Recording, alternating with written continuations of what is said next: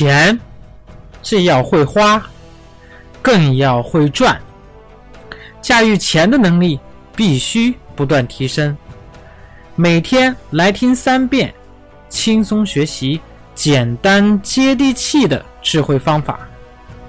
欢迎收听格局视野张燕的电台，我是大家在格局商学院学习的班主任张燕。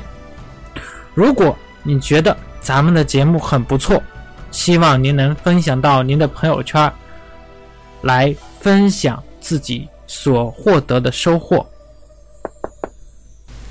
在今天的分享开始之前呢，先通知我们的一个课程系统的正式课是 MBA 课程的直播，在呃本月的二十号啊。如果说大家呃有意向或者是感兴趣想了解的，哎，可以微信张燕老师啊，微信号是九八四三零幺七八八。那么。最近呢，啊，也就是每年的四月份，不仅仅是各大上市公司发布他们的年报的时候，或者是第一季度报的时候，那么也是我们整个经济数据，哎，已经是出来的时候。那么这个时候呢，就是我们很多的这个，不管是企业家也好，或者是我们平常老百姓啊，也会关注这样的内容。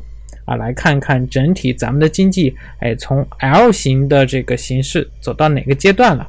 啊，或者是我们每年的 GBT 呃 GDP 是一个什么样的情况？那么其实呢，呃，有的这个宏观经济数据啊，能够会看出一些趋势性的东西。哎，那么今今天呢，我们就听赵正宝怎么解读宏观经济的这个数据。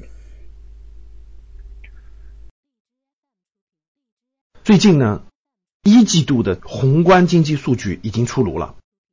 那很多学员呢也跟我说，让我分析分析。那我们就对二零一七年一季度的宏观经济数据，我们做个通俗易懂的解读。主要说主要方面，据统计局发布的数字，一季度国内生产总值呢达到了一万八千多亿，同比增长了百分之六点九。大家知道啊，我们国家的 GDP 呢是高速增长。每年超过百分之八、百分之九，现在到了一个中速增长的阶段。国家领导层定的标准呢是百分之六点五左右，上下一点都可以，其实已经很厉害了。因为中国的经济总量很大了，如果每年还能增长百分之六点五左右，相当于每年都要增加一个中等收入国家的经济总量的水平，所以已经非常非常不容易了，因为它变得很大了。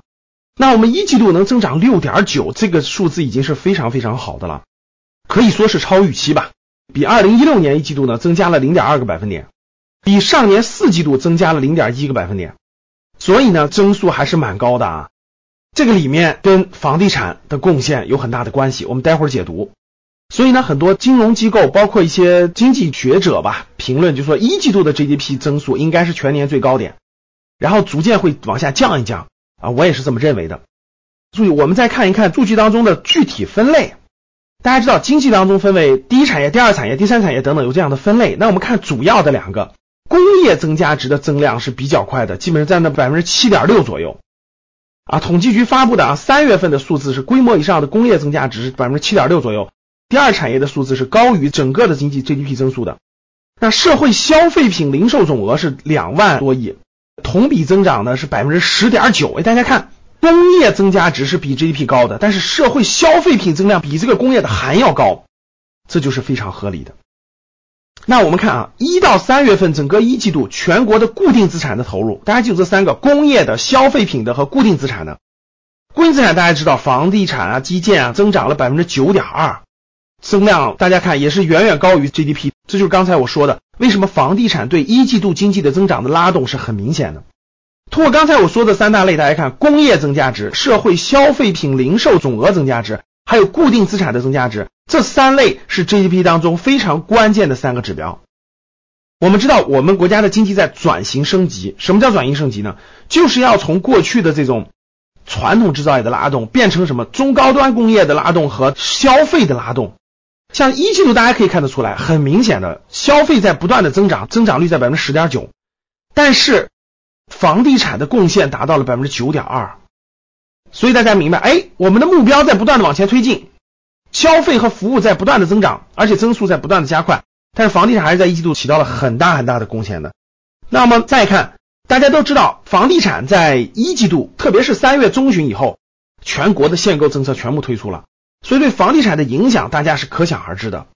围绕房地产的限购啊、限贷啊等等这样的影响，相信在未来的三个季度，二零一七年未来的三个季度，那房地产就是固定资产的投入，我相信会逐渐回落的。逐渐回落以后呢，大家想想，就肯定整体影响到了整个我们的 GDP，这是一个原因。就房地产的限购限贷，还有一个原因，其实很多人可能没有关注到，呃，最近是非常大的一个财经热点嘛，就是整个金融系统在严监管、治乱象、防风险。这个是最近的一个非常重要的热点，我这里做一个解读啊。从四月中旬开始，大家看到了保监会主席出事儿，对不对？银监会加大对银行理财、对银行各个风险可能的金融风险的监管，证监会大规模治理金融市场乱象，这三会联合起来做整个金融市场的监管，主要是防范一个金融风险可能隐含的金融风险。这个过程当中，长远看绝对是有利的，绝对是好的。短期也会对经济的走势有一定的下行的压力。所以呢，各位，刚才我说了一个是房地产，一个是金融监管，这两个加起来会对未来三个季度的经济肯定是有一定的向下的影响的。但是没关系啊，因为一季度很高啊，六点九啊，我们的目标在百分之六点五左右就可以了。所以下降个三个点、四个点左右没关系，有利于长远发展，有利于整个经济的转型。这是最重要的，所以我相信大家明白了我刚才讲的前几个。那据经济参考报的报道啊，今年咱们国家的各个部门现在都在采取更多的措施，促进居民消费的扩大和升级。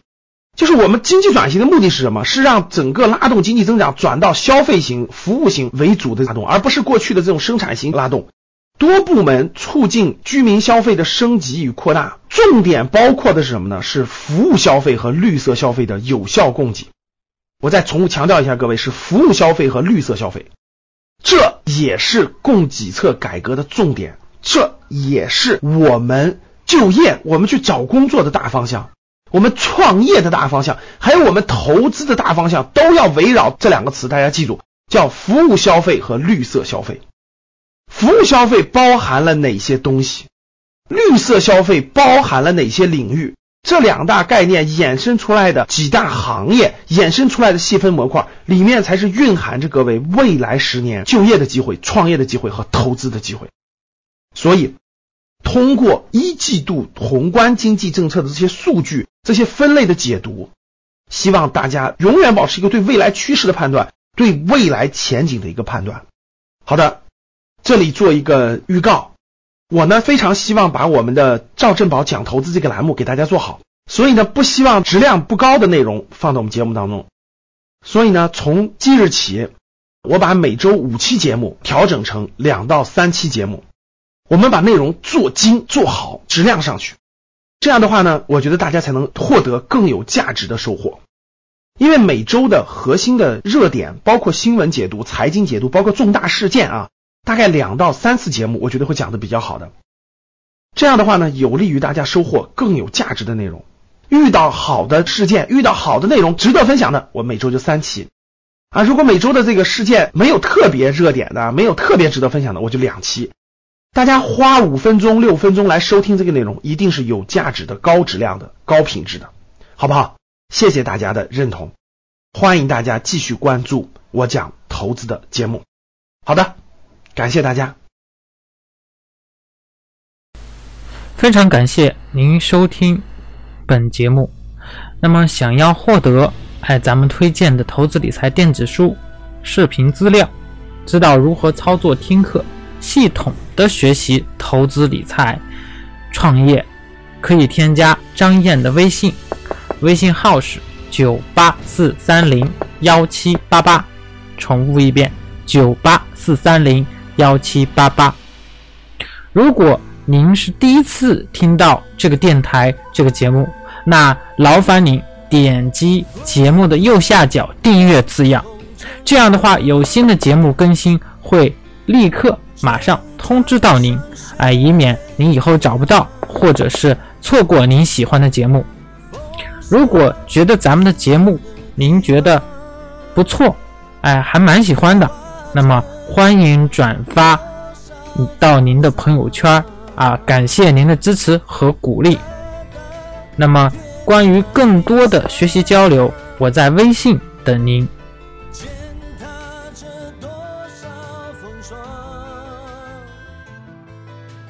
我站在悬崖遥望。这一生为。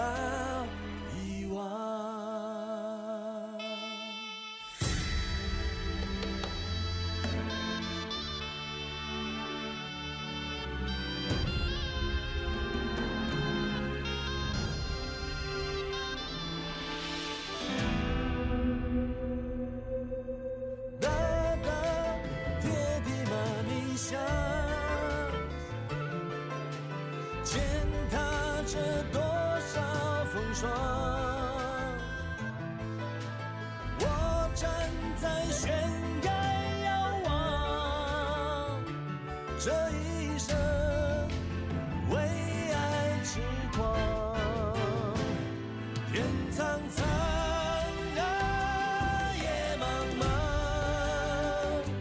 一声笑啊，过客太匆忙。